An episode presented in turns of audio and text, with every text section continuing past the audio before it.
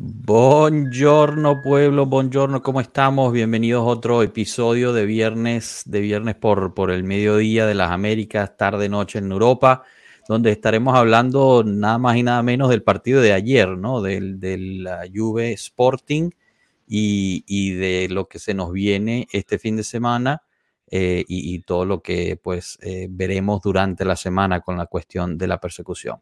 Cominchamos.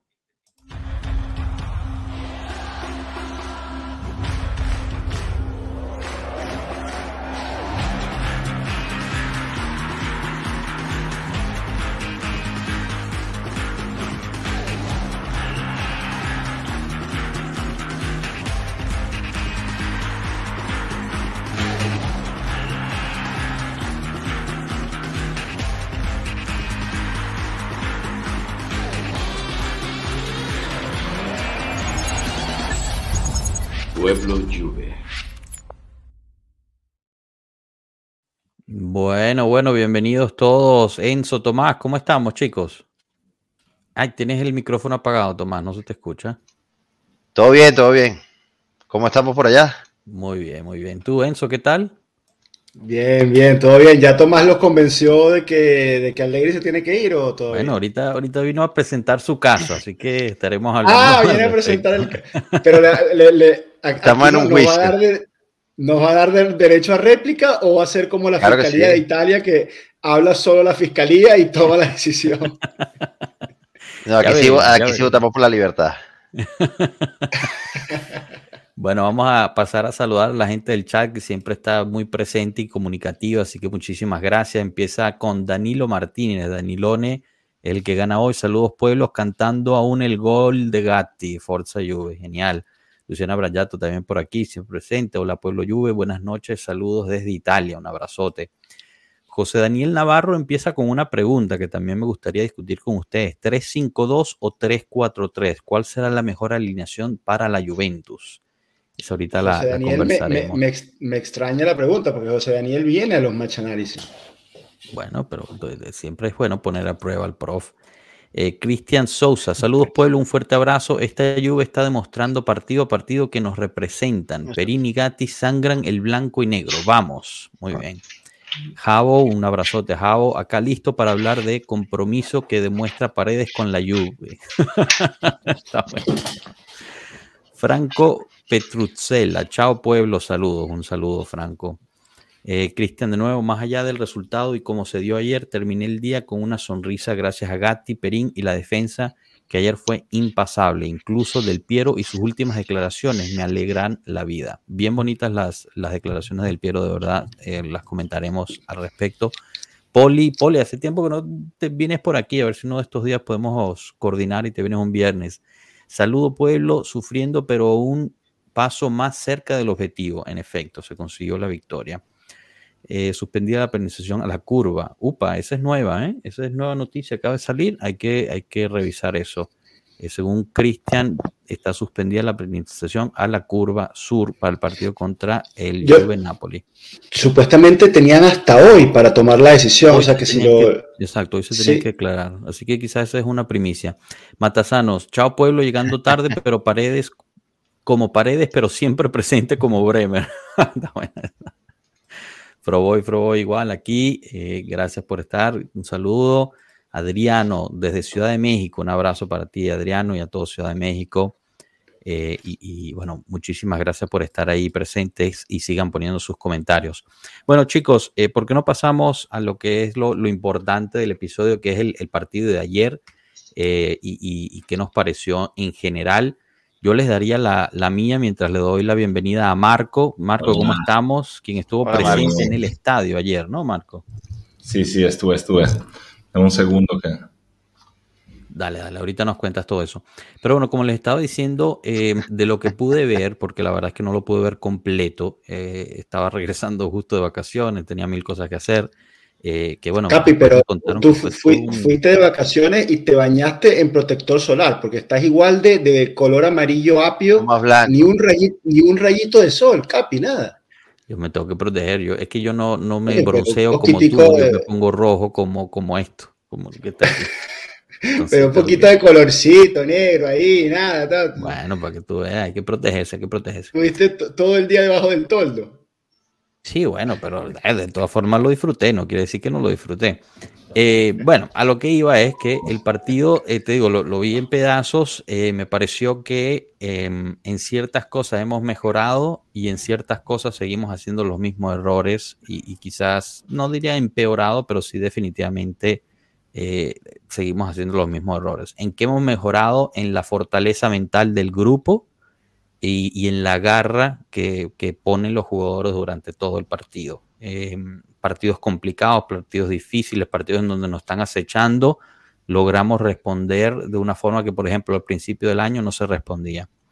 En la parte que me pareció que seguimos cometiendo errores eh, y creo que ya pues eh, hay que también empezar a observar eso es en la parte técnica o táctica pases fallados eh, o, pases a nadie o no sé, quizás una planteación inicial un poco cuestionable con esa formación, definitivamente vi que el equipo no estaba cómodo. No sé, ahorita podemos conversar con, justo con, la pregunta de José Daniel em, sobre, sobre si realmente la Juventus en este momento sabe jugar con dos mediocampistas eh, centrales, porque me pareció que estaba muy perdida cuando pasaba eso.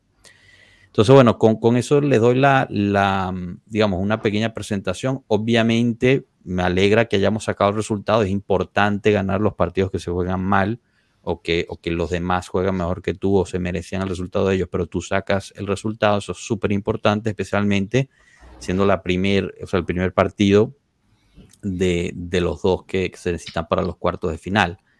Em, pero bueno, ahorita toca ir a, Portugal y, buscar ver cómo, cómo sacar el resultado por allá. Pero si vamos al grano, y hay que ser sinceros, ¿merecíamos la victoria ayer? No estoy tan seguro. Eh, quizás hasta un empate hubiera quedado un poquito estrecho, pero, pero bueno, eh, así es el fútbol, ¿no? A veces se gana, a veces se pierde, y a veces se gana cuando uno se merece, y a veces se pierde cuando se merece haber ganado.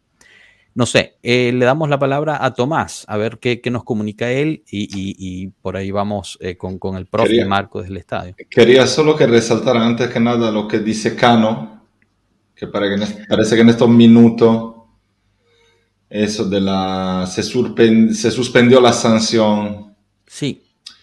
a la, curva de la lluvia para Juve Nápoles. Sí, nos lo habían dicho aquí eh, Cristian Sousa, estamos por confirmarlo, ah, Cano ya no lo confirma, que en efecto se suspende la sanción de la curva de la Juventus para el Juve Napoli. Es una excelente, excelente noticia. Excelente noticia. Perdóname Tomás, solo quería. tranquilo, tranquilo. Bueno, y aquí que, eh, eh, no sé si lo habíamos visto antes, que, que sexys los chicos de aquí. No está mal, usando así. Los de siempre. Vamos, vamos. Gracias. Que... Dale, Tomás, disculpa. Bueno, primero para aclarar que yo creo que soy uno de los principales detractores del modo de juego de Alegri. Y primero, feliz porque se ganó. No como se ganó, pero bueno, es lo que dice. Al final lo, más importante es ganar cuando no juega, que fue lo que nos pasó ayer. Jugaron cuatro jugadores, incluyendo... De esos cuatro jugaron, bueno, cinco. Danilo, Bremer, eh, Gatti, Perín y Chesney fueron nuestros mejores cinco jugadores, resaltando los dos arqueros, ¿no? Pero lo más importante es sacar el resultado. A mí lo que no me gusta o lo que no me gustó con el 3-4-3 fue que éramos un colador.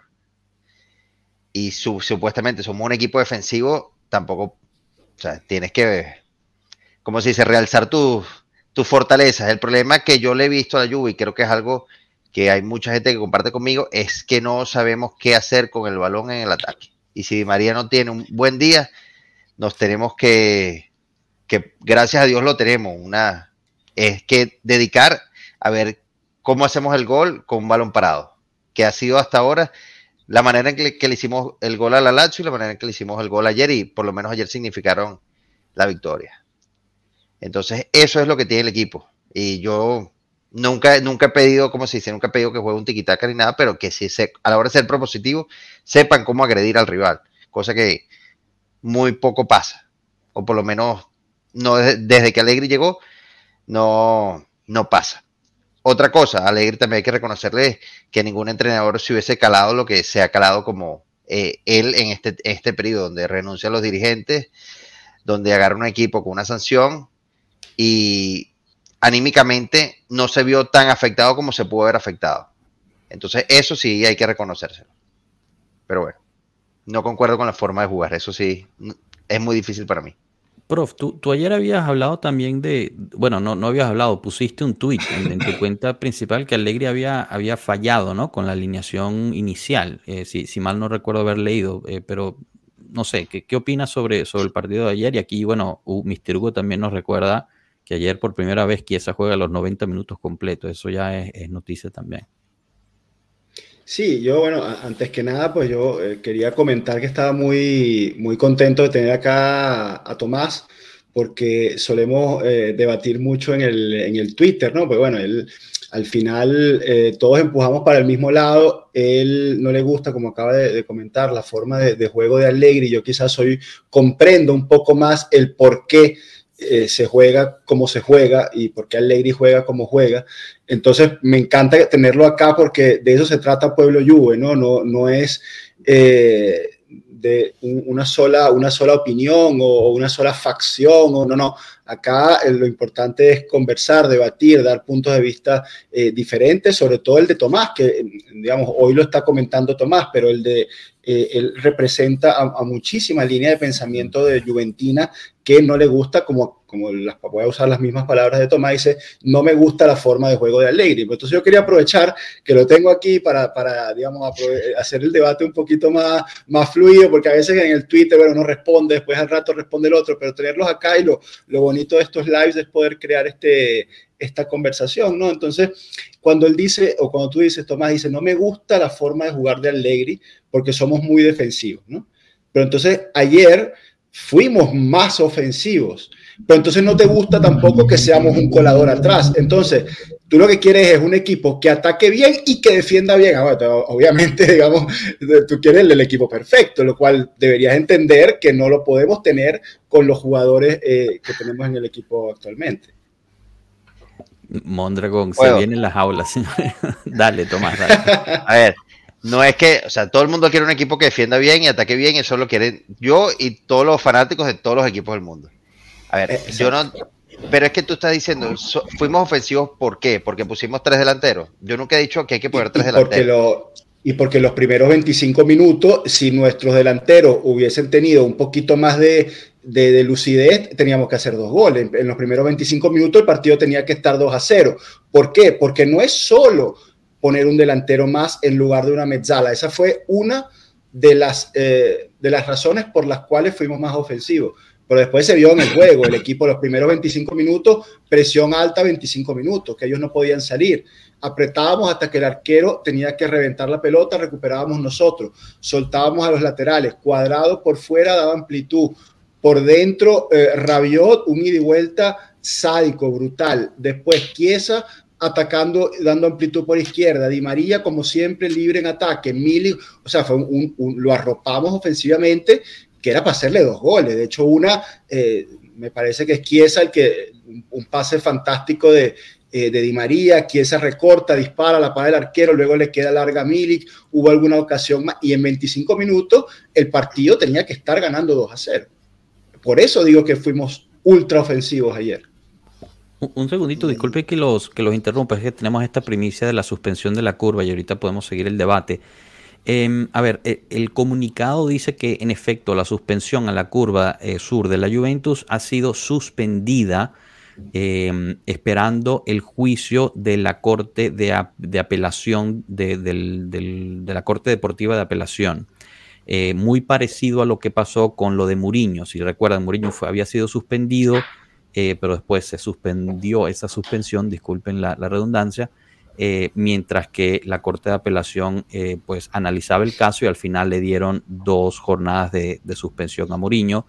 igual, en este caso se apeló, por ahora está suspendida esa suspensión de la curva, eh, pero la Corte de Apelación de la Justicia Deportiva aún tiene que ver el caso y es posible que vean el caso antes del partido de Juve Napoli. Acuérdense que ese partido viene después, el próximo fin de semana, no este.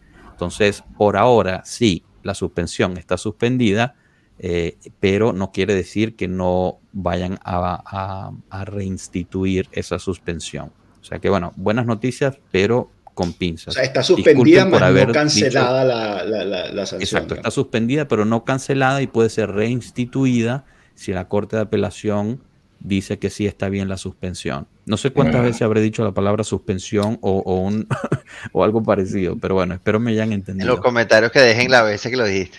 Exacto. Marco, tú ibas a añadir algo, disculpa.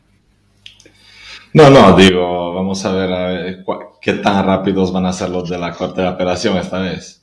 Claro. Porque tienen todavía 10 días eh, de ventaja, ¿no? Entonces, eh, me imagino que harán de todo. Una semana y media, ¿no? O más mientras que, bueno, con la lluvia siempre... Claro, pero ahí, ahí la necesidad era distinta. Claro, por supuesto. Perdón, regresamos al tema. Tomás, eh, adelante. Ok, eh, bueno, yo lo que critico no es la postura en campo, porque el final que los ve día a día es el entrenador. Yo lo que critico es que muchas veces no hay mecanismos para atacar. Y ayer se vio, o sea, no comparto con que fuimos 25 minutos dominantes, creo que la única jugada fue básicamente el pase extraordinario de María y, la bajada de, de Kies. Pero de resto, el partido pudo haber fácilmente estar 3 a 0 a favor del Sporting de Lisboa y merecidamente. Ojo, repito, esos son los partidos que hay que ganar. Claro, ya después, o sea, si, si, tú y yo no compartimos que los primeros 25 minutos fue todo de la Juve, entonces obviamente, como siempre, vemos dos partidos diferentes. O sea, habría que sentarnos los dos frente a un televisor o ir a un partido y, ver, y ver lo mismo, porque digamos, para mí, a mí me, parece, me parecía, ¿no? Antes de escucharte a ti, bastante objetivo que lo que había sucedido era que del minuto 0 al minuto 25 había sido todo Juve y del 25 al 45 todo eh, Sporting. Eso era lo que yo, por lo menos fue lo que, lo que yo vi. Y bueno, ya aprovecho y le, respondo también a Joshua para no deberle la, la, respuesta. Eh, sí, para mí también me parece muy claro eh, que Allegri se equivoca con el planteamiento del 3-4-3. Él aprovecha un par de circunstancias para tomar esa decisión eh, oh, es mi, interpretación ¿no? de lo sucedido, él aprovecha por un lado que tiene aquí esa ya, eh, que lo ve con, con, posibilidad de hacer los 90 minutos, entonces por primera vez casi en el año están sanos, digamos, eh, y Di María, entonces los quiere aprovechar a los dos y al mismo tiempo se aprovecha de que el Sporting también juega con un doble pivote en el medio, o sea, no te pone tres mediocampistas, sino dos. Entonces él dijo, bueno, le, voy de, de, igual a igual, vamos dos contra dos en el medio y nos la jugamos. Pero el error es que tanto Edwards como Trincao, que son los en teoría extremos de, del Sporting, se metían también por dentro y te hacían una superioridad, superioridad numérica de 2 contra 4. Entonces ahí nos hicieron un hijo y fue un baño del, del Sporting eh, desde el minuto 20 y pico eh, en adelante, que no, no, nos hicieron después ellos dos goles a nosotros, porque bueno, una creo que es Danilo que la saca de la línea, un par de paradas de, de, de, La que anticipa Pogba.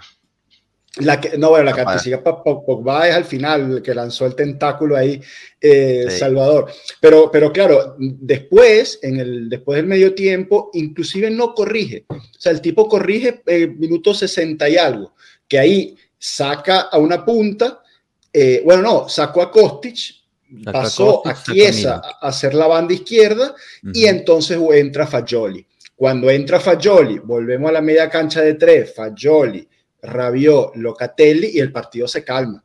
Ahí no pasó más nada. Que visualmente el partido se vuelve peor.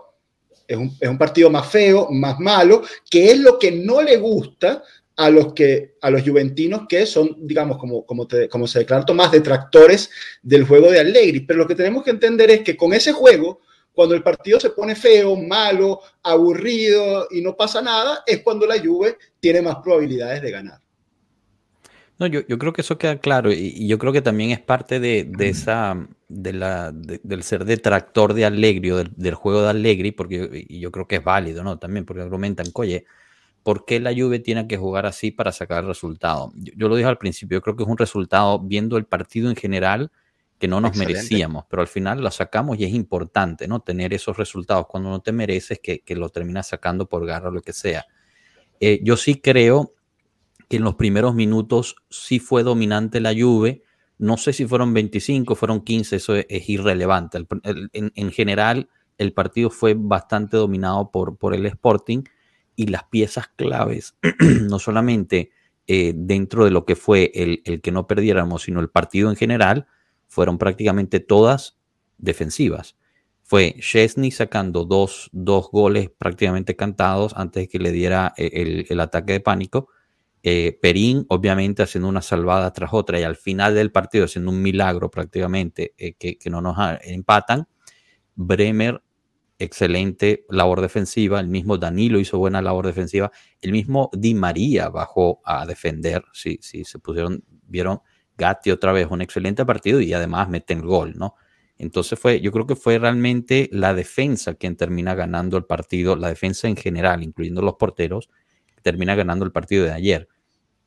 Pero claro, uno dice, oye, con Di María, Chiesa, Pogba, Rabiot, etcétera, y, y como se había planteado la formación, yo creo que las expectativas eran de un fútbol más eh, llamativo, ¿no? Y al final, pues no, no se dio. Yo creo que por eso hay tanta, tanta queja. Otra cosa, y antes de pasarle la, palabra a Marco, porque quiero escuchar su opinión desde el estadio, es, me parece buena noticia y a la vez mala noticia que estemos empezando a quejarnos de Allegri de nuevo. ¿Por qué lo digo? Por dos cosas. Uno, quiere decir que la Juventus está ganando. Y entonces está ganando de forma que no necesariamente a todo mundo le está gustando. Entonces la gente se está empezando a, quejar de la forma en la que gana la Juventus. ¿Ok? Pero, eh, ojo, la Juventus está ganando. La otra cosa de lo negativo es que la gente también, yo creo que ha perdido el interés o simplemente porque se escucha menos sobre la situación alrededor de la Juventus, ¿no? El contexto alrededor de la Juventus, la persecución, etcétera, porque estamos a la espera de este veredicto del 19 de abril, que pues ahorita pues estamos enfocados otra vez en empezarnos a dividir entre nosotros. Cuando estábamos, cuando era la Juventus contra todo el mundo, pues también los que, digamos, no, no estábamos a favor del, fútbol de Allegri, eh, no importaba, ¿no? En ese momento era todos contra, contra, contra todos para defender a la Juventus. Ahorita que se ha callado un poquito esa parte y esperando al veredicto del 19, se empiezan a ver las fisuras dentro del, del unido, ¿no? Y yo creo que hay que tener mucho cuidado con eso y no caer en eso. Marco, tú desde el estadio, ¿cómo, cómo viste el partido? ¿Tienes más o menos las mismas sensaciones que han, que han hablado Enzo y Tomás hasta ahora? Eh, o, lo viste diferente? No, yo creo que los análisis que han hecho los tres eh, son todos bastante, bastante buenos. Luego, claramente, cada uno con su perspectiva, pero basado en, en cosas que se han visto. Eh, concuerdo con que claramente los mejores han sido los de defensa. Eh, yo lo que vi es que ha sido bastante arriesgado poner solo dos en el medio campo, que son los dos mediocampistas más fundidos que tenemos, porque a mí lo que me ha impresionado bastante eh, en, en, lo bueno y en lo malo es, en lo bueno que la actitud es buena, o sea, esa gente a pesar de estar fundidos, no se le puede decir que no lo hayan dado todo.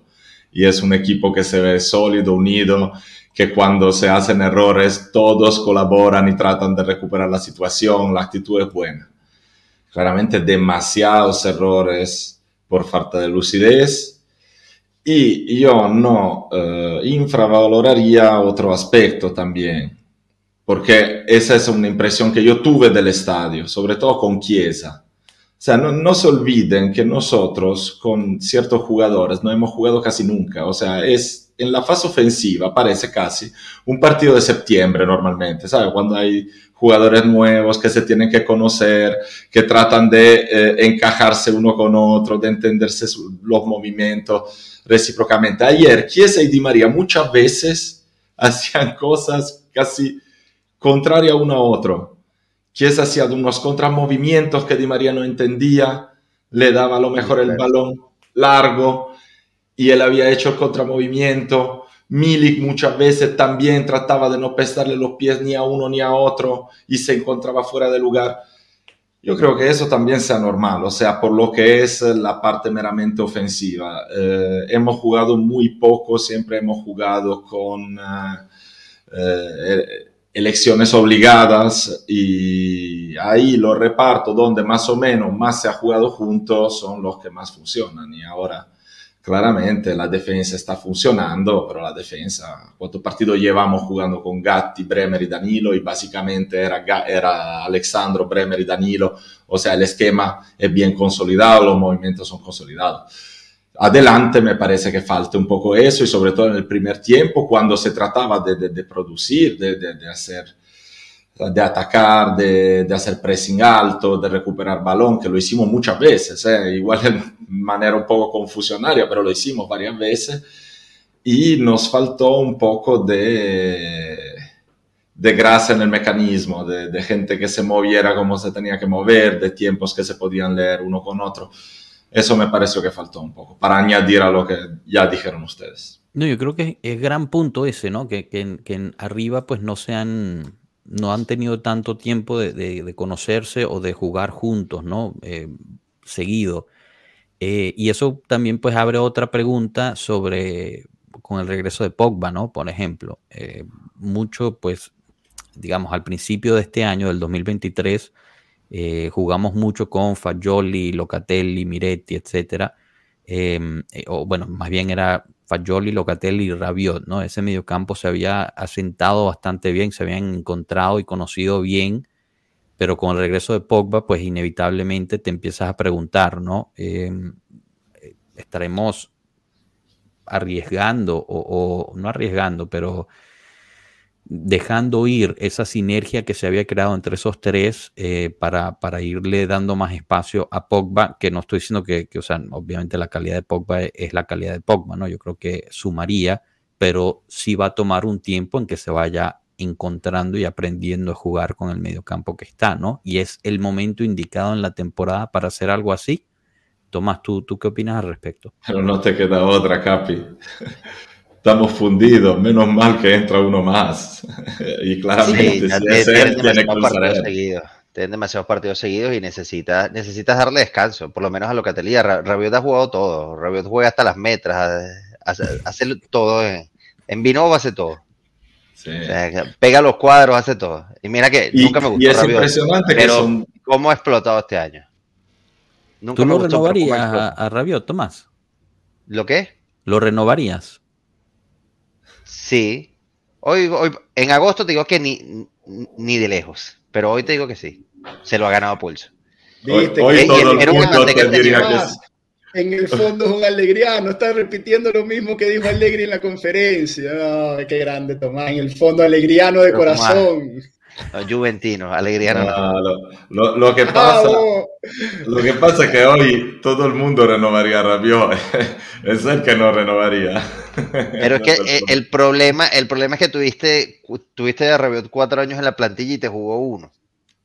Uno y medio. Pues. De acuerdo, perfectamente de acuerdo. Ese es el problema. Pero entonces renovarlo por 10 millones de, de, de euros cuando el tope, entre comillas, de nosotros es 7 es darle demasiadas concesiones para una persona que, que si hubiese tenido este rendimiento los, los cuatro años, creo que cualquiera, cualquier juventino te dice hay que darle los 10 millones o los 15, pero a veces siento que puede ser, puede llegar a ser una moneda al aire, puede ser que tenga este rendimiento este año y medio y después caiga, que ojo, no lo creo, porque creo que por fin dio con la pieza, pero hay que ser, hay que, al final hay que, hay que tomar el histórico, me parece a mí, del jugador. Yo, yo, yo, concuerdo con Tomás cuando él dice que pareciera que si, si lo vemos desde, desde, el punto de vista del jugador, que sabemos que es un jugador que ha tenido problemas eh, en el Paris Saint Germain, en su inicio en la Juventus, en la selección de Francia, coño, cuando ya encontraste tu cuadro, o sea, tu, tu dimensión, tu uh, zona de confort, donde, donde rindes a alto nivel, coño, ahora te vas a ir a, irte a otro lugar a ver si eh, vas otra vez a encontrar problemas como lo, como lo has tenido, no en estos tres años de Juve, como, lo has tenido en tus ocho años de profesional. Bueno, pero los, ocho, los ocho años de profesional de Rabiot, de Paris Saint Germain, ha sido problema tras problema hasta este año y medio.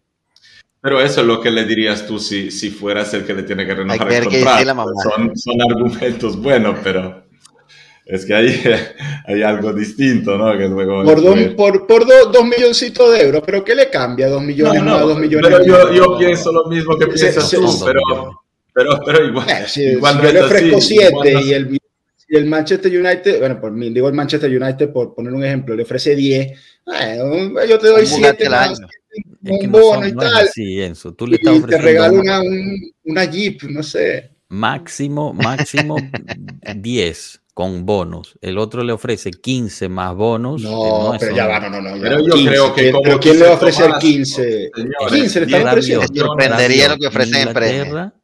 A 15, porque viene gratis. O sea, le pero si el último de Premier gana lo mismo que el campeón de Serie A. Tiene que, o sea, va a ser eh, para, para Inglaterra un Rabiot a 15 más bono a la mamá es, es, una ganga. No, pero es que, o sea, aparte de la potencia que tiene Inglaterra, ¿estás seguro que la Juve está en condición de ofrecerle 10 millones a Rabiot? O sea, la Juve le ofrecerá no, no, no, una renovación a los mismos términos que tiene ahora, como mucho un poquito más. Pero yo si fuera también el que tiene que hacerle una propuesta a Rabiot, como dice Tomás, yo tengo que que considerar lo que ha rendido durante cuatro años. Porque, como ya dije, vale, te doy un millón más por la temporada que has hecho ahora, pero te quito uno para las temporadas que hiciste antes, o sea, por, por cada temporada te quito uno, ¿no? Entonces, al final se tendrán que hacer evaluación sobre lo que podrá gastarse también la Juve y en proporción, yo no creo que se llegue a ofrecerle 10 millones de euros a Rabiot.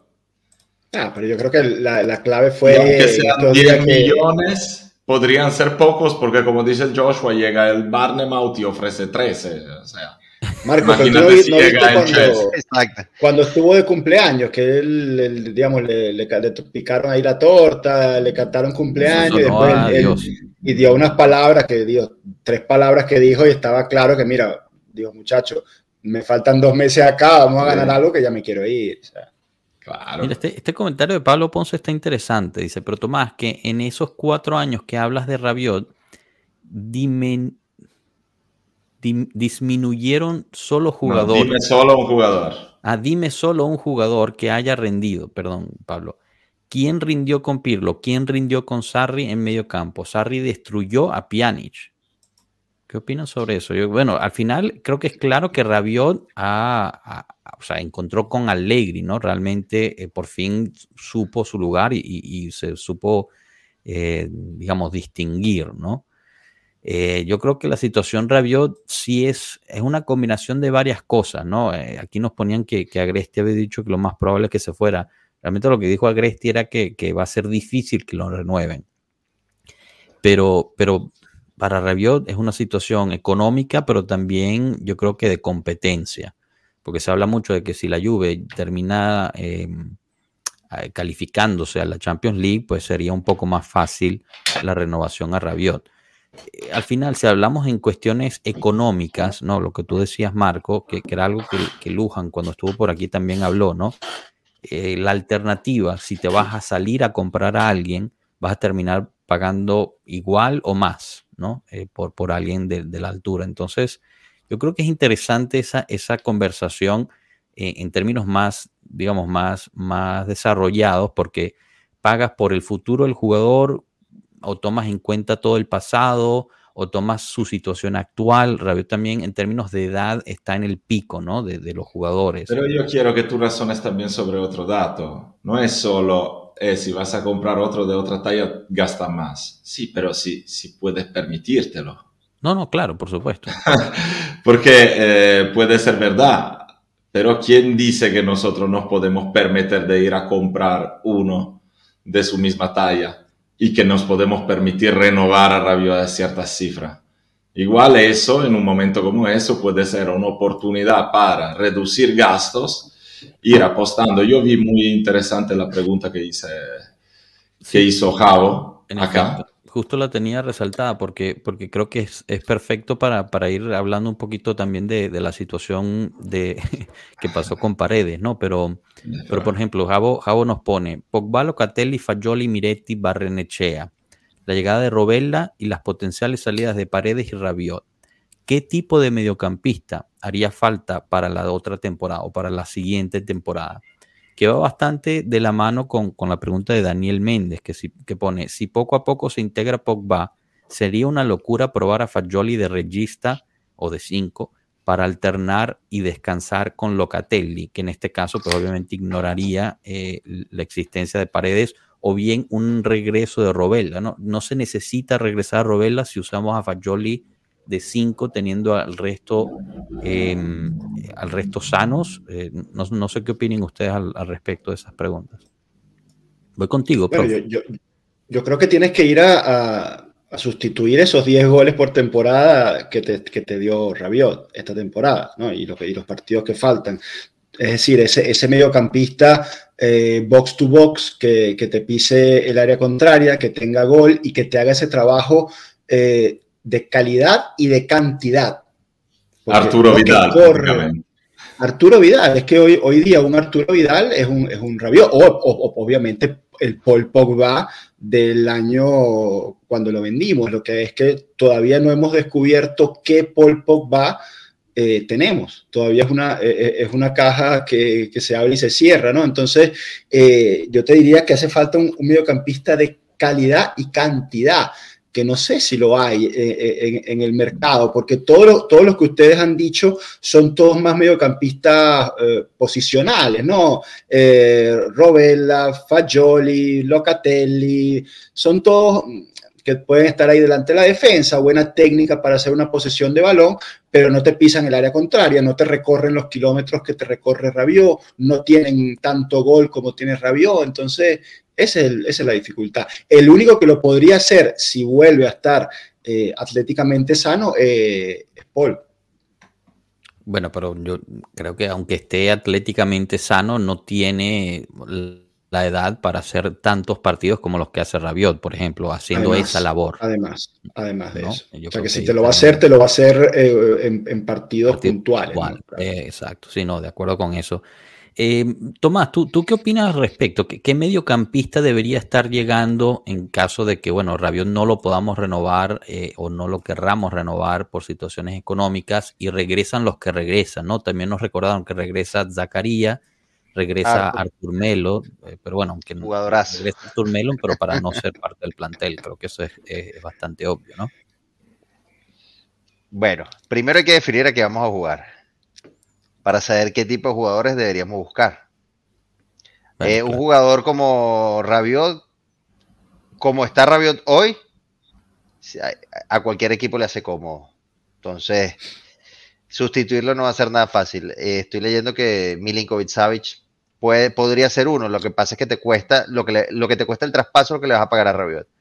Chicos, pero no, piensan que, disculpa que te, que te interrumpa, Tomás, y, bueno, le doy la bienvenida a Christopher Romo Leroux, es primera vez que lo veo, así que bueno, te aprovecho también para invitarte a que te suscribas al canal, dejes el me gusta y compartas el video con, con, todas tus amistades y familiares, al igual que todos los que nos están viendo, ¿no? Siempre, pues, si les gusta este contenido, les parece interesante la conversación y, la, y el debate, pues obviamente nosotros escuchamos y entendemos que les ha gustado gracias a que se suscriben al canal, les dan me gusta y podemos pues seguir trayendo este tipo de contenido.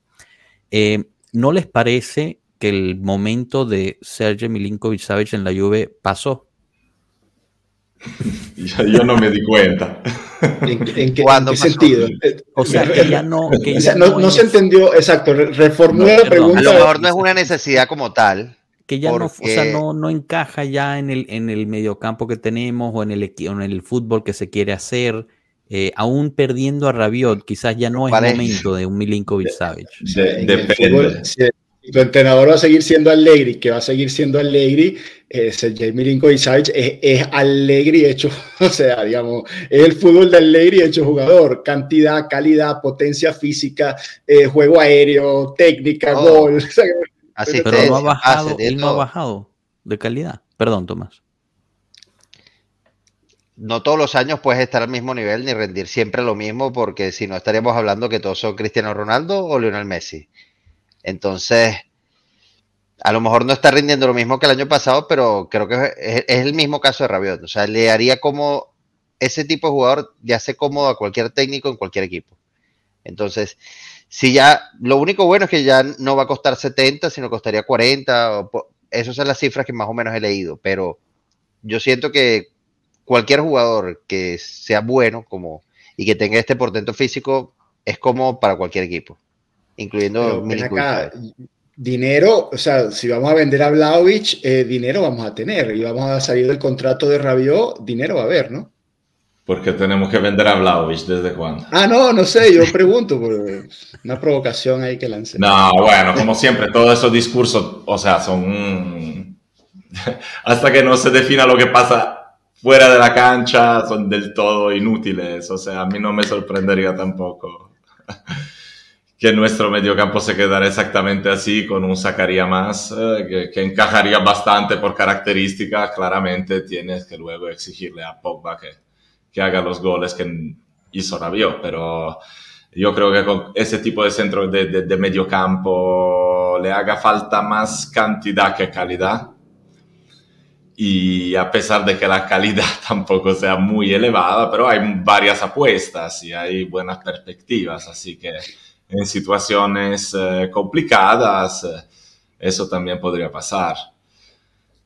Pero es que Milinkovic me parece que si, si tenemos que todo vaya bien y todo, Milinkovic es un jugador que encajaría ahí a pesar de a lo mejor no ser un jugador tan de cantidad, pero ya trae una calidad, una presencia física que con un medio campo bien arreglado y, motivado por un Allegri podría ser espectacular. Pero estamos de acuerdo que, o sea, no, no tenemos, en este momento, no tenemos el, el, poder económico para traernos a Milinkovic a menos que haya una venta, ¿no? La única venta de, de digamos, de potencia que podríamos hacer para traer a Milinkovic sería Blajovic, aunque hay que decir que el contrato que tiene ahorita McKenny con el Leeds, que si llega, supuestamente lo que dicen es que si el Leeds se llega a salvar, eh, el Leeds ejercería el contrato de compra por McKenny, que son 32 millones. Esos 32 millones, en teoría, te podrían eh, enganchar eh, Milinkovic Savage, pero sería, te imaginas, la, esa sería la operación del siglo. Vendes a McKenny y te traes a, a Milinkovic Savage. Tocó madera, tocó madera. y, no, y no nos falta plata por, por Kulusevski también, no van a dar plata, ¿no? Kulusevski sería. No, Pero eso se paga casi directamente para Vlaovic. o sea, el dinero de Kulusevski, Bentancur ya se va directo para Florencia. En efecto. No pasa ni por 30 millones. Perdón, Tomás. Eh, bueno, el dinero no pasa ni por Turín. Bueno, aunque según dice Vito de Palma, nosotros no pagamos a Vlaovic. Ah, no lo pagamos, es verdad. No lo pagamos.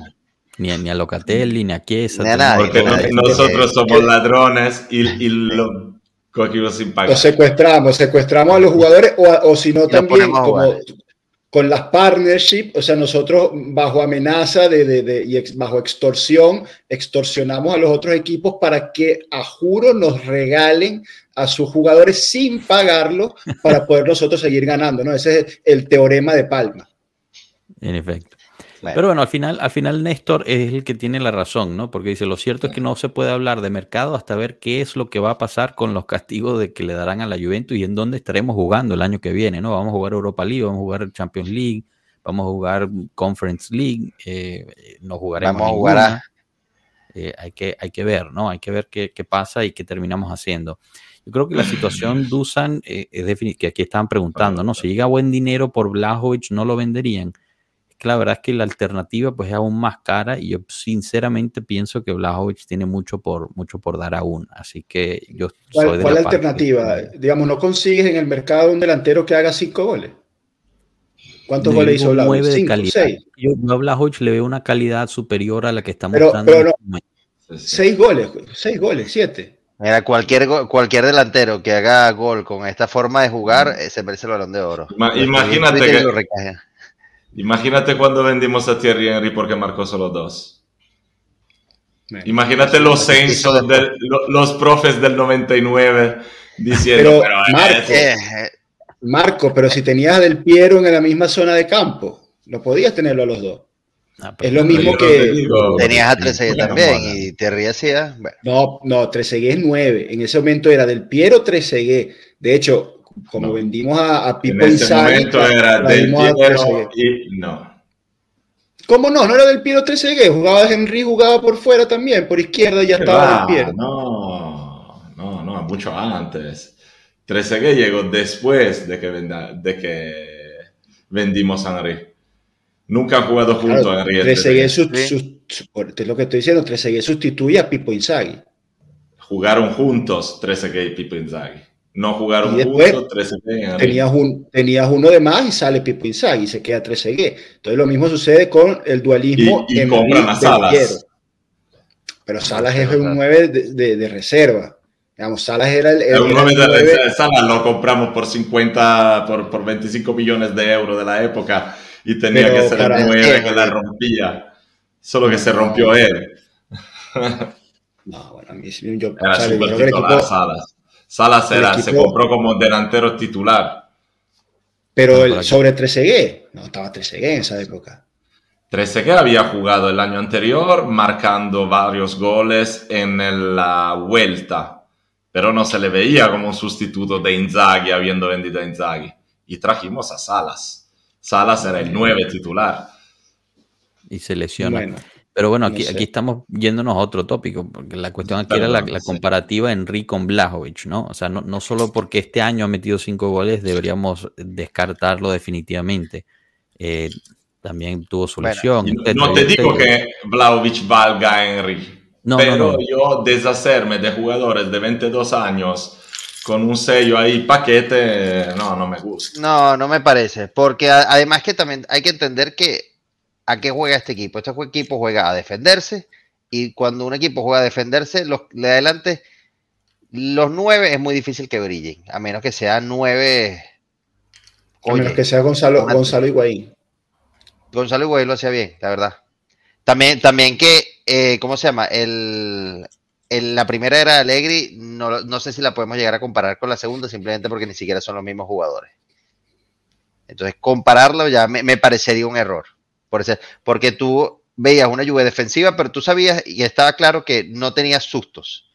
Era una lluvia que defendía bien y sabes, sabías que en cualquier momento caía el gol.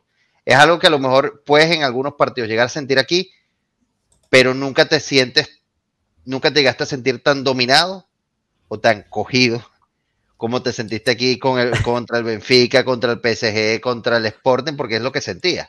Tú estabas esperando era el gol del rival. En cambio, en la, primera vuelta de Allegri, era, tú sabías que ellos atacaban y no hacían nada y sabías que en algún momento era un gol.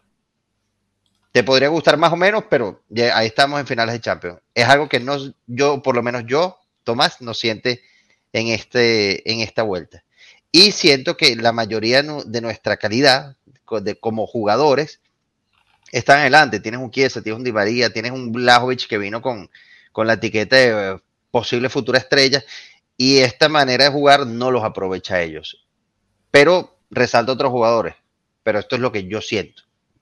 Que a lo mejor los jugadores con mejor cartel no se han aprovechado por la manera de jugar y te puedes traer, puedes vender a Blajovic y te puedes traer al del Atalanta, Hjoldun, Hall, se me olvidó el nombre ahorita, que me parece tremendo jugador también, igual, no sé si igual o mejor que Blajovic, a lo mejor hasta peor, porque no he visto los partidos del Atalanta. Sé que suena, pero te lo puedes traer y para que vuelva a pasar lo mismo. Entonces, para eso me quedo con el que tengo. Muy bien alguna disyuntiva con, esa, con ese análisis, yo creo que fue bastante complicado. No, sí, más, allá de la, de la provocación, ¿no? del tema Blauwich, porque es, obvio que es un tema que está, que está sobre la mesa y que hay un problema allí. Yo creo que al final la, la verdad estará en el medio, ¿no? Eh, digamos, no es todo culpa del jugador. Eh, hay otras cosas que influyen como la lesión, como que le llegan pocos balones, su estado psicológico, digamos, como siempre suele ser un mix de cosas, pero que la realidad es que el tipo no ha rendido lo que tiene que, lo que, tiene que rendir. No solo a nivel de goles, yo, yo lanzaba la provocación en cuanto al número de goles, porque al final es un 9, eh, tienes que hacer goles, y, por ejemplo Rabiot ha hecho más goles que, el 9, y no me va a decir que Rabiot ha tenido menos balones que Blau, digamos, o sea, a Blau no le, no le llegan, a Rabiot le llegan menos. Pero eh, lo, más dramático es que no ha ayudado al juego del equipo él porque tú dices, ok, no le llegan los balones. Bueno, ¿y qué has hecho tú por el equipo? ¿Has bajado tú a controlar un balón de espalda para que el equipo salga? A veces sí, otras no. Eh, ¿Eres capaz tú de ir arriba, luchar con el central y ganar un cabezazo para peinar un balón y ganar la segunda jugada?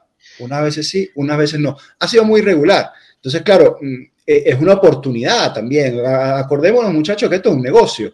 Entonces, si tú tienes la oportunidad de vender a, uno de los pocos jugadores que puede tener mercado de tu equipo y con eso, con ese dinero, 80, 90 millones, lo que, lo, que, lo que se esté valorizando Blavich, puedes rearmar el equipo, comprar el del mediocampista que te hace falta, sustituir el 9 que te hace falta, comprar el lateral que te, haga, que te hace falta, mira, yo creo que es algo que se puede, se puede poner sobre la mesa. A eso seguro, y como Juve estamos acostumbrados a eso, siempre se ha hecho. Ese es el estilo de Juve.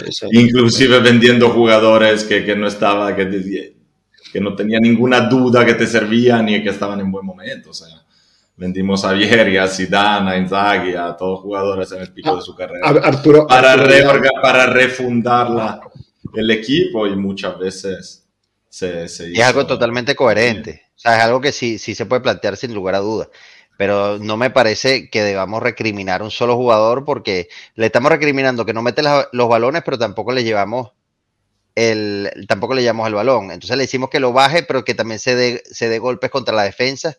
Y al final, el juego de Alegre, que hay algo que hay que entender en su primera etapa. Y esta etapa siempre ha estado marcado porque los mediocampistas hacen muchos goles. Siempre veíamos a Vidal y a Pogba en, en doble dígito. Entonces, es una manera de jugar de él, que nunca premia a los atacantes como tal. Y yo te aseguro que tú puedes traer hasta Haaland y Haaland no te va a hacer la mitad de los goles que te hacen el City, porque son simplemente maneras diferentes de jugar. Entonces me parece que recriminarle porque estuvo lesionado y no hizo 25 goles, ningún jugador te va a hacer, ningún delantero 9 te va a hacer 25 goles como juega la Juve, en mi opinión. Estará bien, estará mal. Al final, si llegan los títulos, está bien. Si llegan los puntos, está bien. Pero me parece criminalizar a un delantero por que no tiene los recursos para. Pero a mí me parece que, o sea, en la Juve de Allegri hemos visto varias veces eh, claramente un juego que premia mucho, que, que, le da muchas oportunidades a las mezzalas que entran, que llegan desde atrás. Hemos visto desde Marquisio, Vidal, Pogba, Kedira, eh, todos jugadores que han tenido montones de goles. Pero al mismo tiempo en esa Juve jugaban Tevez, Dybala, eh, Higuaín, delanteros que hacían más de 20 goles toda la, temporada. O sea, no, no, no, es que sea alternativa la, la, la, cosa, es que a veces yo también creo bastante como como muchas veces dice Allegri, es que también eh, hay jugadores y jugadores, como dice Enzo también, o sea, niveles. Eh, y en este momento Locatelli no vale que dirá y Pogba no vale Pogba de hace 10 años y a lo mejor subiendo un poco el nivel también se consigue darle también. No, pero yo te digo que cuando Allegri tenía los jugadores que quería, le daba identidad a su equipo y a pesar de que a lo mejor pasábamos unos segundo tiempo ahí en el 2 a 0 tratando de no dormirnos, pero en el primer tiempo tú lo masacraba en 20 minutos, le ponía dos eh, y cerraba la puerta, era un estilo de juego que puede gustar o no gustar, pero no es que, que la Juve no jugara nada en esa época, se producía, se marcaban goles, teníamos eh, buenos ataques, teníamos muchos jugadores que rendían también en, en zona gol, así que es un año complicado eso. Yo creo que quiero que no se le olvide nunca lo que está pasando, porque también para armar equipos que jueguen, probar cosas, jugar de memoria, ¿eh? hacen falta tan la disponibilidad de los jugadores que casi nunca tuvimos, cuanto una situación de relativa tranquilidad. Porque si quieres hacer, eh, probar cosas eh, y hacer entrar conceptos, hace falta paciencia, hace falta, hace falta serenidad, no te hacen falta 15 puntos para recuperar sin saber ni siquiera si te darán otros 15 o lo que es. Bueno, perfecto. Yo, creo que eh, estamos alineados en eso también. Eh, para cerrar el tema, aquí Samuel Mondragón puso un dato interesante para, en mi opinión, dice, Dybala hizo 20 goles una vez en su vida. Después de 15 para abajo, incluso tuvo temporadas peores que esta de Blajovic en números y nadie pidió su salida. De hecho, eh, eh, en las mismas temporadas tenía Higuaín que te hacía otras 20 o Cristiano Ronaldo que te hacía otras 30. O sea, no es que la, delantera no marcara. Sí. Em, y, Christopher le responde, Dybala jugaba 10 metros más atrás que Blajovic, no es un centro delantero. Veamos la comparación, no cabe. Sí, a eh, Dybala creo que habría que compararlo más con un TV recientemente. Oh, sí, Ojalá. Pero Eso, me lleva el, último punto de. Yo quiero un Tevez, denme un Tevez. De Marco me lleva esta, esta pregunta de Nairón Pérez que dice: Hola chicos, buenas tardes. Eh, yo les quiero hacer una pregunta. ¿Ustedes creen que ya estamos fuera de la Champions por la Serie A? No, Eh, no. no. sabemos nada de momento. Lo primero lo sabremos el día 19, que saldrá. El miércoles, la- el- el- el miércoles antes de, antes de montarnos en el avión a Lisboa, sabremos algo. Sí, y probablemente el viernes ya haya salido la otra investigación quitándonos 25. ya Bueno, veremos. Hay que premiar la Lo- velocidad. Lo irónico o, o absurdo de la situación es que, según lo- los medios, digamos que también hay que tomarlos con pinzas, es que va a depender de lo que pase del 19, cuánto nos van a o cuánto van a pedir la fiscalía que nos sancionen eh, sobre la situación salarial y la situación de los partnerships, lo cual es una estupidez, ¿no? Porque no te están sancionando por la, la violación, entre comillas, ¿no? Porque no, no se tiene que comprobar que realmente hubo una violación, eh, sino que te están sancionando basado en lo que haya pasado en el- la apelación. O sea, no, es totalmente una un insulto a la ley y al derecho. Eh, Sí, pero, no. pero bueno, es lo que hay en Italia en este momento. Pero en efecto, el 19 de abril sabremos, es la audiencia, ojo, es la audiencia del Consejo General del CONI. Recordamos que realmente pueden haber cuatro avenidas, ¿ok? La primera Cada- es que Consejo- semana hay una nueva, increíble. Al principio No, podía no, es que no, sí. no, no, te lo digo a ti, no te estoy criticando a ti, es No, yo sé, yo realmente sé, pero es lo que se ha dicho en ese momento. Al principio o te lo quitaban o no te lo quitaban, ah, luego no, a lo mejor lo pueden volver a, a echar atrás. Ahora también se Pero- puede hacer una reducción. Yo, yo hablaba de tres, ahorita si, si hay una cuarta, yo tampoco la sé, yo me había quedado en que eran tres caminos. No, hay cuatro caminos. Una es que ellos confirman la sanción, o sea, la Juve se queda con sus menos 15, ¿ok? A la cual la Juve después puede apelar contra el TAR, y, o sea, puede seguir apelando a- ya al lado de la ley, eh, eh, la ley ordinaria. La segunda es que anulan por completo la sanción. ¿Ok? Ellos dicen que, los, o sea, los fondos en los que se hicieron la sanción están todos mal y se anula todo. Es- Estas primeras dos que les digo a mí me parecen poco probables. La tercera es que este 19 dicen que lo que los argumentos y los fondos que utilizó la Fiscalía de la Fitch no son lo suficientes y no, no tienen sentido y regresan el caso a la Corte Federal de, de Apelación de la Fitch para que vuelvan a eh, estudiar el caso, se cambie el, el- el nivel de la sanción o lo expliquen mejor. ¿ok? Esta para mí es la más probable. Y la cuarta avenida, que es la nueva, entre comillas, es que los jueces del Consejo de Garantía del CONI pidan una extensión para dar su veredicto, Una prórroga, o sea, Una una, prórroga. para estudiar mejor Ah, el bueno. caso y para, Claro, para ver mejor eh, todas las, Y las si, se hizo 2028 en este. que esta también me parece, entonces las últimas dos me parecen las más probables, las primeras dos me parecen las menos probables. Eso es lo que aprenderemos el 19. Si yo tendría que apostar por una, yo le digo que es la cuarta. No, yo, yo creo que lo- veo la el tercera 19 bastante probable. Yo creo que el 19 van a echar todo para atrás. eh, se, le- escapó al, mismo del Piero eh, en estos días eh, que lo más probable, y lo- es, lo, es lo que han dicho todos los, juristas, ¿no? Que en un mínimo estado de derecho se debería echar para atrás, anular esa sanción que es una ridiculez y, y que do- donde nos venga eh, lo bueno sea en el, en el tema de, de la maniobra salarial, más partnership, más extorsión, más lo que tú quieras, eh, donde supuestamente Extorsión. habría, bueno, Palma. teorema, te- teorema de Palma, teorema de Palma, eh, donde en teoría habría una posibilidad de arreglo con la fiscalía. Eso es también un- una, una de las cosas que ha mencionado, eh, por ejemplo, Guido Bachago, el, director de Tutosport, que ha sido de lo más, eh, de- digamos, lo, más juventino en cuanto al relato de la historia. Nos estamos rodeados en Italia por medios de comunicación que cuentan la historia solo de un lado, del lado de, la fiscalía. Eh, la historia del lado más parcial o del lado más juventino de la defensa la ha contado Tutosport con, con Guido Bachago y él comentaba que se abre una puerta a la- al, al patteggiamento, que llaman en italiano, que es el arreglar el, el acuerdo con, con la fiscalía.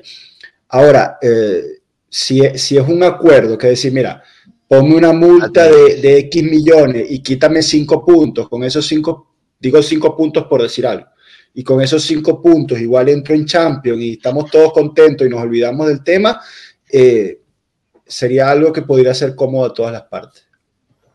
Aquí solo para aclarar este, Perdón, Marco, un segundo. Para, para, aclararle a Pet Lombano que nos pregunta, disculpen la ignorancia, ¿existe la posibilidad de que el 19 nos devuelvan los 15 puntos? Sí existe la posibilidad, es una de las posibilidades que, que estamos hablando. Perdón, dale, Marco. No, digo que ese es un tema largo y las opciones son miles, porque además también para poder llegar al patteggiamento, eso va a depender mucho de la sentencia del 19 porque el patteggiamento, si tú ya tienes precedentes, no se puede aplicar. Entonces te quitaría esta opción. Pero por otro lado, la Juventus también está reclamando diciendo, pero si me están investigando por eso, o sea, que sea todo un tema atado con otro, no me puedes tratar como si fueran tres procesos distintos, tratar de eh, sancionarme por la primera y no permitirme defenderme, y tampoco ir a usar otros, otras herramientas jurídicas que se usan en proceso porque tú ya me has clavado con el primero inventándote un relato que no existía. Y entonces eso es, eh, es complicado también porque aquí también estamos en dos planes. El, plano, el plan del, eh, de la justicia deportiva, pero también el plan de la justicia ordinaria, que todavía no se ha movido y la justicia ordinaria no hace tres procesos distintos. Entonces, acá la situación es mucho más complicada de lo que parece.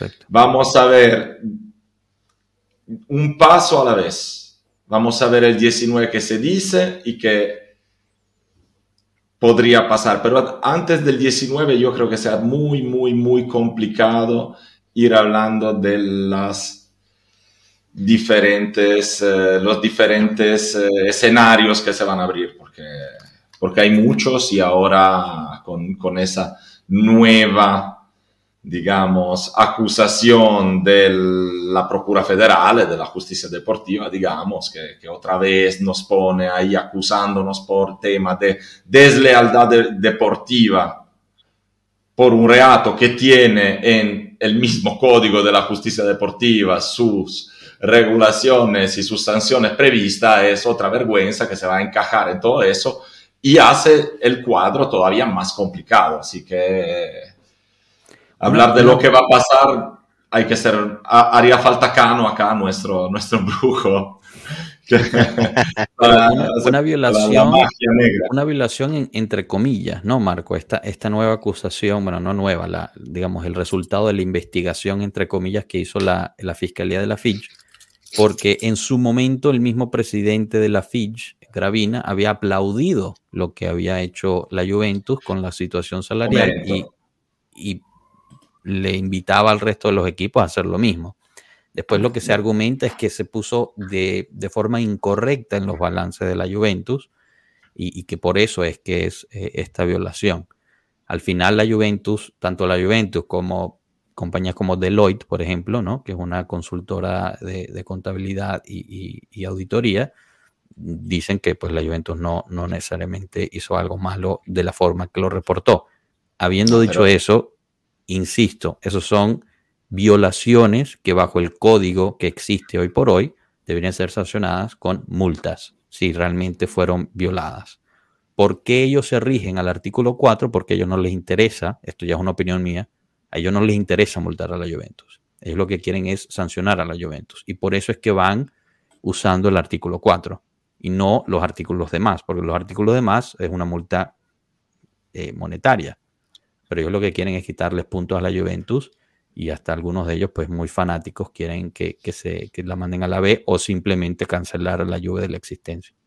Pero Joshua, si tú te acuerdas de hace dos meses las palabras de Torcello, explicando la sentencia de la Corte de Apelación Federal, ya estaba diciendo eso. Entonces no es que sea opinión tuya, es un cuadro que se lee y es evidente, porque si ya vienen antes explicándote que nosotros somos justicia deportiva, entonces a nosotros nos da igual de los códigos, de los principios jurídicos, del derecho, nos da totalmente igual porque nosotros a nuestra discreción podemos decidir lo que es leal y lo que es desleal en el deporte. Entonces ahí ya te han declarado que a mí me importa cero de lo que tú digas, de lo que tú hayas hecho, porque si yo mañana me despierto y te pongo artículo 4, deslealtad deportiva, es una zona gris donde yo como juez voy decidiendo y eso a mí me pareció casi una amenaza, una advertencia mafiosa casi, ¿no?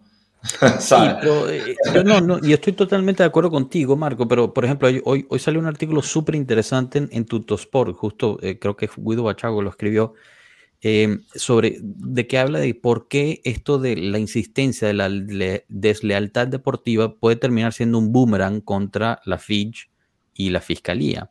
Porque al final, al tú insistir en ir y, en contra de equipos, ¿no? En este caso la Juventus únicamente, bajo este concepto, eh, como bien dices, es una zona gris. Y es una zona gris que te beneficia al ataque, pero también te beneficia a la defensa. Entonces, por lo mismo de la zona gris, es que la Juventus se puede ir y apelar y ser lo suficientemente concreta en su apelación, ¿no? Y, y tiene, o sea, si realmente vamos al grano, todos los expertos legales que, se han entrevistado, la gran mayoría le da la derecha a la Juventus. Eh, porque dice que o sea, legalmente lo que hizo Guiné no tiene ni pie ni cabeza. Entonces, e, esa zona gris al final yo creo que les va a terminar eh, fastidiando. Y a mí todavía me queda grabada la conversación que tuvimos con Colpo Gobbo aquí, que se está realmente creando una situación eh, importante en las zonas, digamos, altas de la justicia en Italia, una situación ya política, ¿no? En el cual em, creo que, va a haber tremenda, tremenda movida, que ciertas cosas se han filtrado en las declaraciones del ministro, del ministro de Deporte, por ejemplo, ¿no? El cual pues, ha, comentado que pues, eh, de la forma de la que se está llevando la, la justicia deportiva no es la correcta, eh, se han comprobado violaciones a la constitución italiana bajo el proceso de la Juventus. Entonces, estamos empezando a ver las fisuras y por lo mismo, ya me callo y podemos cambiar de tema si, si estamos aburriendo, yo creo que por lo mismo se empieza a hablar del concepto de acuerdo entre la Juventus y el, y el resto. Porque eh, eh, tú no crees. No, yo creo que el concepto de acuerdo, o sea, es simplemente una opción para enfrentar un proceso, ¿no? Ya, pero y como ya explicó Conte hace años, hace años explicó Conte en una famosa entrevista cuando lo acusaron en la Juve por los hechos de Siena, de la omitida denuncia de que él estaba ahí declarando con su fuerza, yo me quiero defender y mis abogados me obligan a llegar al patteggiamento porque es la cosa más cierta, más segura, de ahí no se sale porque la justicia deportiva no te da ninguna garantía, porque no es justicia ordinaria, es justicia deportiva. Estamos siempre en el ámbito de la situación de que tú no hay presunción de inocencia. Te acusan y tienes que demostrar que eres inocente. Entonces, yo creo que muchas veces ya cuando se abran esos temas, son temas bastante normales que se enfrentan y yo creo que hasta haya casi como un miedo de que se vaya a, un acuerdo y la justicia deportiva está tratando de cualquier forma también de evitar eso por lo que se, por lo que se lee por ahí. por, a eso iba. O sea, la justicia deportiva está evitando, yo creo que se, o sea, se les ve la fisura porque realmente crearon un circo y se les está cayendo encima y está evitando a que esto llegue a la justicia ordinaria, porque en la justicia ordinaria, al final y al cabo, van a terminar perdiendo el poco poder que tienen. Eso es por lo menos lo, que yo entiendo. Porque la justicia ordinaria queda claro, ¿no? Que, que lo que se ha hecho en este momento ha sido violaciones del derecho. Punto. Entonces, ellos no quieren llegar a eso y se empieza a hablar de este acuerdo, de hacer este patellamiento. Si ellos realmente querían hacer un patellamiento se podía hacer desde un principio, pero ellos estaban convencidos que lo que tenían encima era algo totalmente eh, cierto y perfecto, ¿no? Que, que no iba a haber ningún problema, que iba a ser como el 2006, pero se les cayó encima. Entonces ahorita se ven obligados de cierta forma a empezar a hablar de acuerdos con la Juventus. Claro, la Juventus siendo un negocio, escucha y dice, oye, quizás me vale la pena hacer este acuerdo, me quito todo esto de encima y terminamos. Pero lo que, en mi, y esta sí ya es mi opinión, yo creo que la Juventus haría un error garrafal haciendo un acuerdo en este punto. Porque en términos legales, por lo menos para lo que va de las plusvalías, tiene, eh, eh, tiene eh, digamos, las bases legales correctas que le favorecen, de acuerdo a todos los expertos que hemos estado leyendo y escuchando.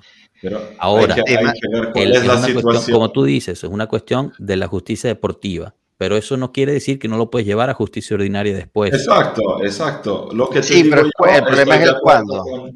Con, Fusco del otro día que nos está diciendo, no, ahí hay que ir hasta el fondo.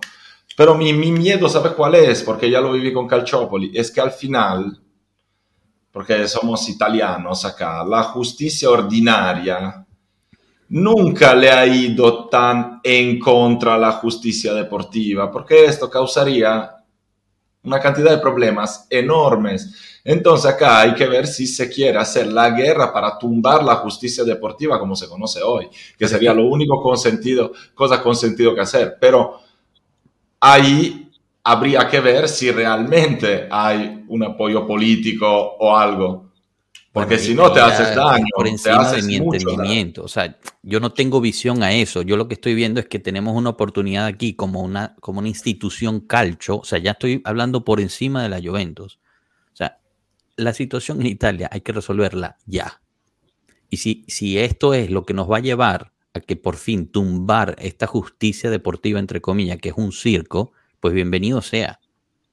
Ahora, obviamente yo estoy hablando de una cuestión ideal, ¿no? Estamos, no sé, ideando aquí y quizás la realidad no funcione de esa forma, pero la situación es que, o sea, no, se puede continuar así. Punto. O sea, hoy es la Juventus, dentro de 10 años quizás sea otro equipo, ¿no? Si realmente será la Juventus otra vez. Si será la Juventus, Joshua, no has entendido. no me malinterpreten, lo que voy es, si consiguen lo que quieren, que es eliminar a la Juventus de todo, desaparecer a la Juventus, en un futuro va a tener que ser alguien más en la víctima. O sea, si ustedes realmente piensan que la Juventus en este momento ellos consiguen lo que quieren, la Juventus desaparece y ellos se van a quedar satisfechos, les garantizo que en un futuro van a encontrar a alguien más. Porque son así. O sea, una enfermedad no es que se deja de ser enferma cuando ya termina de matar a su primera, a su primera víctima. Va y busca más víctimas. Y esta gente está enferma. No sé. Bueno, ahí, te puedo entender. Yo lo que pasa es que lo veo complicado lo que propones tú por una, o sea, por la simple y sencilla razón que la burocracia y la ayuda o la conexión que hay entre un ente y otro, no creo que la justicia ordinaria vaya a dejar, es lo que dice, lo que dice Marco, no va a dejar mal a la justicia deportiva por más que sea, porque al final todos comen del mismo, todos son harina del mismo costal.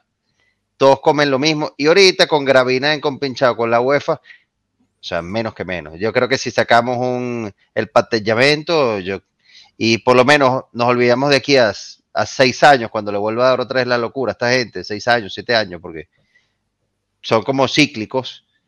Entonces ya por lo menos estamos seis años. Tranqui. Cuando, volvamos a ganar, exacto. Es que exacto, entonces no estamos resolviendo nada. No estamos resolviendo nada. Lo único que estamos resolviendo es resolver el país hay que implosionarlo el país. Es, que, es que por eso yo te estoy diciendo, es que yo creo que la justicia ordinaria también está cansada de, o sea, no cansada, pero le causa más problemas esta situación. O sea, todo el mundo dice que la justicia ordinaria es del mismo costal que la justicia deportiva. Yo estoy casi convencido que es para nada así. eso lo vamos a ver el 19. Ordinaria, Hay mm. gente muy preparada y, funciona. Lo que pasa es que funciona en términos, no, 10 años para que funcione. Pero la justicia deportiva es simplemente una corrupción y, una falacia completa, o por lo menos así lo veo yo. Obviamente Marco pues conoce mejor porque vive ahí. Pero no sé, digo, yo no creo que de, Con el ejemplo de Conte, que, mencionaba Marco, a mí me, hace, me, da mucha risa porque recuerdo que a Conte, eh, digamos, él lo acusaron, voy a hacer la historia muy corta, ¿no? Eh, de había unos arreglos de partidos en su ex equipo, eh, del, que era el Siena antes de, de llegar a la Juventus, y al final se comprobó que había algunos arreglos de, de, de partidos entre jugadores, tal, y a él nunca le pudieron comprobar que formaba parte de los arreglos de partido, pero igual terminó siendo culpable por la famosa frase, no podía no saber. O sea, él era imposible para el jurado que él no supiera, No supiera. de que esos arreglos se estaban dando y fue culpable. Entonces tuvo que patellar. Pero eso fue bajo la justicia deportiva, Enzo, ¿correcto? Justicia deportiva, claro. En justicia efecto. deportiva.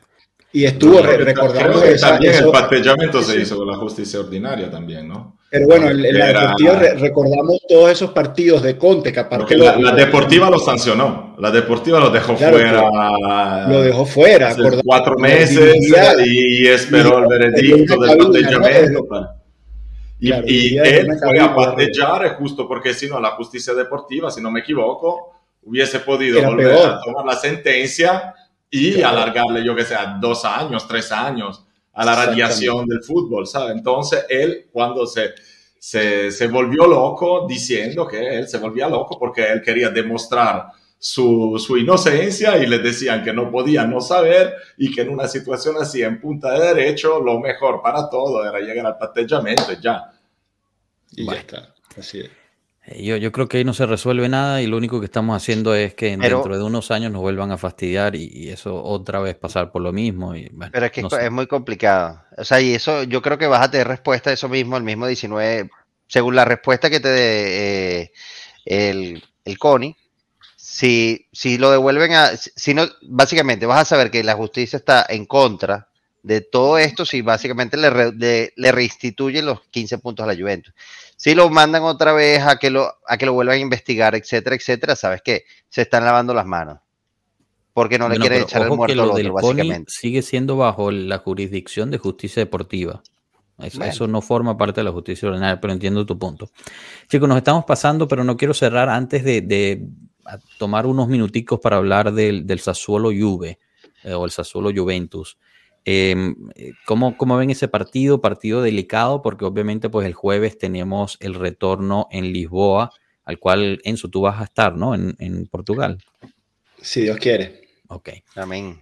Eh, tenemos ahí nuestro enviado de Pueblo Juve para, para ir a ver a. a- a Bueno, usted- Sporting ustedes me dicen ahí qué, qué hacemos. Entrevistamos portugueses, entrevistamos. Queremos ver el match análisis con fotos en vivo. Ma- Todo, match todo, análisis allá en vivo. Ustedes manden que voy para allá de enviado del pueblo Juve. Todo, lo queremos todo. No, pero eh, bueno, esa solo Juventus. Se habla de em, pues un poco de rotación, obviamente. eh, descanso para, para Bremer. El Sky dice que Bonucci podría ser titular, eh, lo cual, pues bueno, genera un poco de, de incertidumbre en mí, por lo menos. Eh, y, de nuevo a, a 3-5-2 o a 3-4-2-1, ¿no? Es lo que se está hablando Skype. Toma tiempo porque de todas formas mañana es la rueda de prensa, sabremos más y el partido es el domingo, ¿no? En la, en la tarde. Pero, pero bueno, ¿cómo, cómo lo ven ustedes? Eh, partido delicado, ¿no? También el haber perdido contra la Lazio, pues eh, tenemos que retomar esa victoria eh, para poder alcanzar al Atalanta y seguir tratando de escalar, pase lo que pase con los, con los 15 puntos. Eh, prof, ¿tú, ¿tú cómo nos ves? Bonucci, ¿no? Bueno, eso es lo que dice Sky, Bonucci de titular en vez de Bremer. Mira, yo, yo lo que quiero es no llegar a otra eliminatoria, otro partido definitorio de, de competición europea con Rugani. Si eso significa que tiene que jugar mañana Bonucci, eh, que juegue Bonucci. Entonces hacemos Bonucci, eh, Alexandro no está listo todavía, entonces va a tener que jugar otra vez Gatti, va a tener que jugar... Ay, aparte Rugani. está suspendido, va a tener que jugar Danilo. Ojalá fundamental eh, la recuperación de De Sciglio, que pueda jugar De Sciglio y le pueda dar refresco a, a alguno Cuadrado. de los dos, o, o- o a Cuadrado, que, que está suspendido, o, o a, No, no, ¿cómo se llama? Ah, verdad, Cuadrado lo echaron fue en la Copa. olvídate. Sí. Sí. Que digo que, que Kostic también, por la otra banda, tiene dos, tres partidos que no da pie con bola, porque también me imagino que estará fundido, que no tiene, eh, no tiene sustituto Kostic.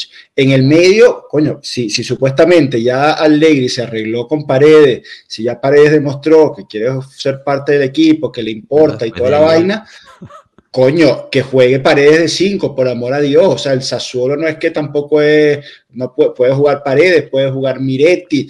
eh, bueno, los, los de arriba- ¿eh?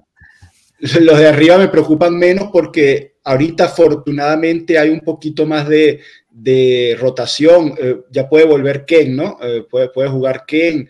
Yo, yo, apostaría por Ken de titular. Eh, Milik y Di María pueden repartirse los minutos.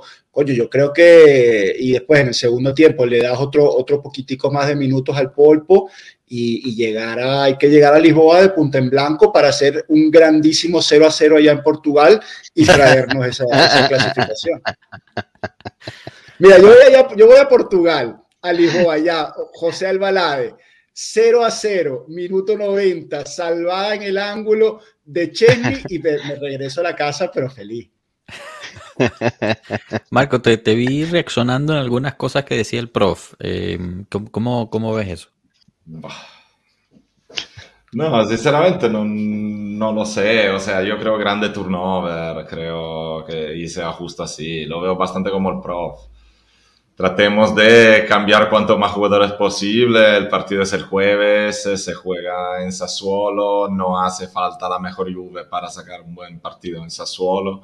Tenemos también a varios jugadores que están ahí de, de segundas líneas que no esperan nada más que ese tipo de partido para poder tener minutos y vamos a ver, yo no me fío mucho de Bonucci, Rugani lo bastante regular en ese tipo de partidos, siempre ha sido bastante confiable y habrá espacio para Miretti, habrá espacio para Fagioli. Yo también estaría, estaría curioso de ver a Ealing en lugar de Kostic, pero estoy con el profe y lo veo más fácil si recupera de Chilio. Si no, es probable que jugara Kostic otra vez a pesar de, de estar bien fundido, porque ese es otro que vi bastante mala noche. Que le costaba, le costaba. La buena noticia es que se lesionó Berardi para el partido contra la, Juve. Pues eso es lo que tiene molestia. Bueno, termina siendo el mejor jugador del Sassuolo, ¿no? Sí. Sí. Pero bueno, Berardi, Berardi corriendo a las espaldas a Bonucci no creo que es algo que querramos ver, ¿no? Eh, fíjate que tienen a uno que se llama Lauriente y ah, así que me da un poco de miedo que, que le vaya a y, y en el medio y en la media cancha el, objetivo de fichaje de toda Italia, ¿no? El gran el Fratesi. yo, yo a mí parece eh, Meca, Eduardo a mí me gusta a Fratesi. Yo cada vez que, que veo a Fratesi recuerdo a Eduardo Meca jodiendo. Yo sinceramente creo que ustedes lo infravaloren bastante Fratesi. ¿eh? Fíjense que es buen jugador Fratesi. Fratesi juega 60 minutos, puede jugar en Trujillanos, en Caracas, en Venezuela. no vale para nada, por favor. A mí me parece un jugador bastante interesante. No me parece el mejor del mundo, pero me parece un buen jugador con bastante proyección. claro, lo, mismo que, lo mismo que lo mismo que me parecía Locatelli, lo mismo que me parecía Locatelli el Sassuolo. Hasta que no lo pruebes un gran equipo hay que meterle física, hay que meterle, hay que prepararlo físicamente para que pueda soportar, digamos, otro, no, sé, no sé, si la Juventus sea el ejemplo de preparar físicamente a los jugadores cuando pasamos la mitad del plantel. Coño, Tomás, ahorita, ahorita que tocas ese punto, si nosotros no, nos hacemos, vamos un poquito para atrás, lo que fue el principio de la temporada, donde cada partido era una lesión, y era, y era así, cada partido decían, bueno, hoy quién se lesionó, tal, hoy quién se lesionó, tal, y, llegábamos a, las convocatorias que íbamos para los partidos con 13, 14 jugadores del primer equipo. Coño, ustedes no han notado, y tocamos toda la madera que hay que tocar, una mejora en la condición física y atlética y menos lesiones en el equipo. Sí. Yo, yo creo que todo el mundo se está preparando. Claro, al, final ahorita lo, no va lesionados Rabiot no va. Ahorita los lesionados son los sospechosos de siempre, ¿no? Bonucci, De Chillo, eh, ¿quién más? Bueno, pues por, por ahí, Dybala, otra vez, partido clave, cuarto de final Europa League, 20 minutos, lesionado. Entonces, eh, digamos, eh, los sospechosos de siempre se van a lesionar, pero a nivel general yo veo una, una mejor condición física del equipo. Sí, y eso, bueno, solo, o sea, para, para, apoyar tu punto, y eso es también algo que pues eh, queremos recordar, ¿no? Porque es, es importante. Eh, si, si, ustedes recuerdan, en, en, enero se tomó una decisión de darle más poder a, al área de, de, preparación física y, y eh, o sea, de poder decisivo, ¿no? Dentro del plantel. Y se había contratado a, a varios expertos. Obviamente las cosas toman tiempo, toman tiempo en que, eh, los procesos empiecen a funcionar, en que las curas tomen efecto, en que los jugadores se vayan estableciendo a los nuevos ritmos de recuperación y de tratamiento médico, etcétera. Y ahorita estamos viendo los frutos, ¿no? ¿Por qué digo eso? Porque no es que eh, un fútbol, un club de fútbol se hacen las cosas al azar. Especialmente en la Juventus. En la Juventus hay pocas cosas o nada que se hacen al azar. Se aprende de la situación, se toman ciertas medidas y se ve si las medidas funcionan o no antes de tomar otras decisiones o cambiar la decisión que se tomó. En este caso, se tomó una decisión y se tardaron cuatro meses en ver los frutos, pero eso no quiere decir que no se estuvo trabajando por cuatro meses. ¿Por qué estoy diciendo esto? Porque es una cuestión de tener paciencia con los procesos. O sea, el fútbol no es el FIFA del videojuego, ¿no? O sea, toma tiempo que los jugadores se, acoplen, se sientan, que los médicos entiendan bien el cuerpo de cada jugador y, se, vea este tipo de resultados que, está diciendo Enzo. Es solo un ejemplo, pero me quería, o sea, quería resaltar eso para, recordarlo, pues. y creo que todo el mundo está de acuerdo contigo en ese caso. Pero yo sí siento que hay cosas que se hacen al azar. Bueno. No, no, no por mal, pero cambiar a Pjanic por Arthur, eso fue una moneda al aire. Un ejemplo. eso tampoco se hizo al azar. O sea, ahí fue una cuestión económica eh, y yo sigo recordando, o sea, Arthur a nosotros nos fue terrible, pero tú hablabas con cualquier culé y ellos se sentían robados, robados de que nos estábamos llevando a Arthur. Al final no resultó, pero o sea, ellos estaban si muriendo que le estamos dando a Pjanic. A mí me gustaba, yo, yo pensaba que fuese un jugador que encajaba muy bien. Luego claramente echaron a Sarri, que eso me parecía un jugador muy interesante para Sarri, que estuvo un año buscando a Jorginho. Esa fue otra cosa que también me, parecía. un jugador a la Jorginho que podía ser interesante para Sarri, claramente. Pero ojo, que no, no era en, en Barcelona no jugaba de 5, nunca fue alternativa a, a Busquets. Él jugaba de mezcla de posesión, él jugaba de interior. Es verdad, pero es un jugador que tenía las características del 5 de Sarri. O sea, uno que llega. lo, termina, lo termina convirtiendo a 5 eh, Allegri. Cuando lo, cuando lo, porque, digamos, Allegri se consigue con esa. Pirlo, Pirlo, Pirlo, ya lo pone Pirlo, tiene razón, tiene razón, faltó el año de Pirlo. Pirlo terminó convirtiendo y también bastante mala suerte, eh, porque Arthur, si se acuerdan, llega lesionado, luego empieza a jugar junto antes de Navidad, hace un muy buen enero que parece que Pirlo se haya encontrado la, la, la la ¿Cómo se dice? exactamente. Y luego llega Juve Atalanta con el Chiqui Romero o, o Ron, no me acuerdo quién de los dos, que lo destroza, empieza con una lesión tras de otra, juega un muerto. Planchazo, ¿verdad, Marco? Le metieron como un, un, planchazo en el muslo, me acuerdo. No, era justo como en la espinilla, por ahí, eh, entre la rodilla y la espinilla, no lo sé.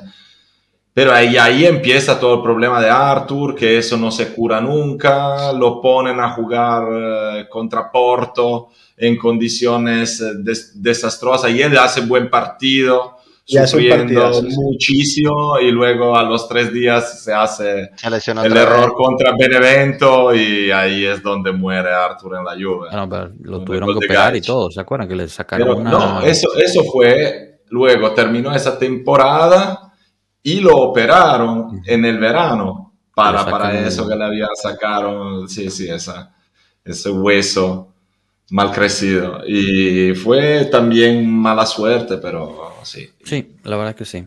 Bueno, chicos, ya, ya nos comimos una hora y media aquí, este, pero bueno, yo creo que la conversión estuvo bastante buena, espero la hayan disfrutado. Eh, recordamos, como siempre, suscríbanse al canal si, si les gustó, dejen el me gusta, compartan con todos sus amigos y familiares. Acabamos de llegar a 750 suscriptores, así que bueno, queremos seguir creciendo esta comunidad, su comunidad de Pueblo Juve. Eh, quiero agradecer a todos los que estuvieron en el chat. La verdad es que muy buena la conversación, muy buenas preguntas, animaron buena eh, el debate aquí, así que muchísimas gracias. Gracias también a Tomás que vino aquí a, hacerle frente al, movimiento no apoyo. alegriano. Eh, pero bueno, cuando quieras, Tomás. Tomás, para decirles, me mandó un mensaje ayer por Instagram que quería venir y hoy está aquí. Así que si alguno de ustedes quiere participar en un live de Pueblo Juve, Solo tienen que mandarnos un mensaje directo, sea a nuestra cuenta de Instagram, Telegram, WhatsApp, eh, Twitter, y puede que el mismo día siguiente o durante la semana vengan a participar. Así que eh, inspírense en Tomás. Enzo, Marco, muchísimas gracias por haber estado. Un abrazo. Chao, muchachos. Chao, pueblo. Disfruten mucho el, el Sassuolo Juventus y como siempre, bueno, tendremos el espacio después del partido eh, en Twitter y el lunes el match análisis del prof, obviamente. Así que bueno, lo dejamos hasta aquí. El patrón mandó a hacer match análisis, eh, match análisis tendremos. tú lo sufres, tú sufres hacer match análisis. lo amas, ¿qué te está diciendo? si, ganamos, lo disfruto. Si perdemos, no lo disfruto tanto, pero bueno. Bueno, bueno, ganemos entonces. Hasta luego, muchachos. Fuerza lluvia. Chao. Nos vemos. Gracias por todo.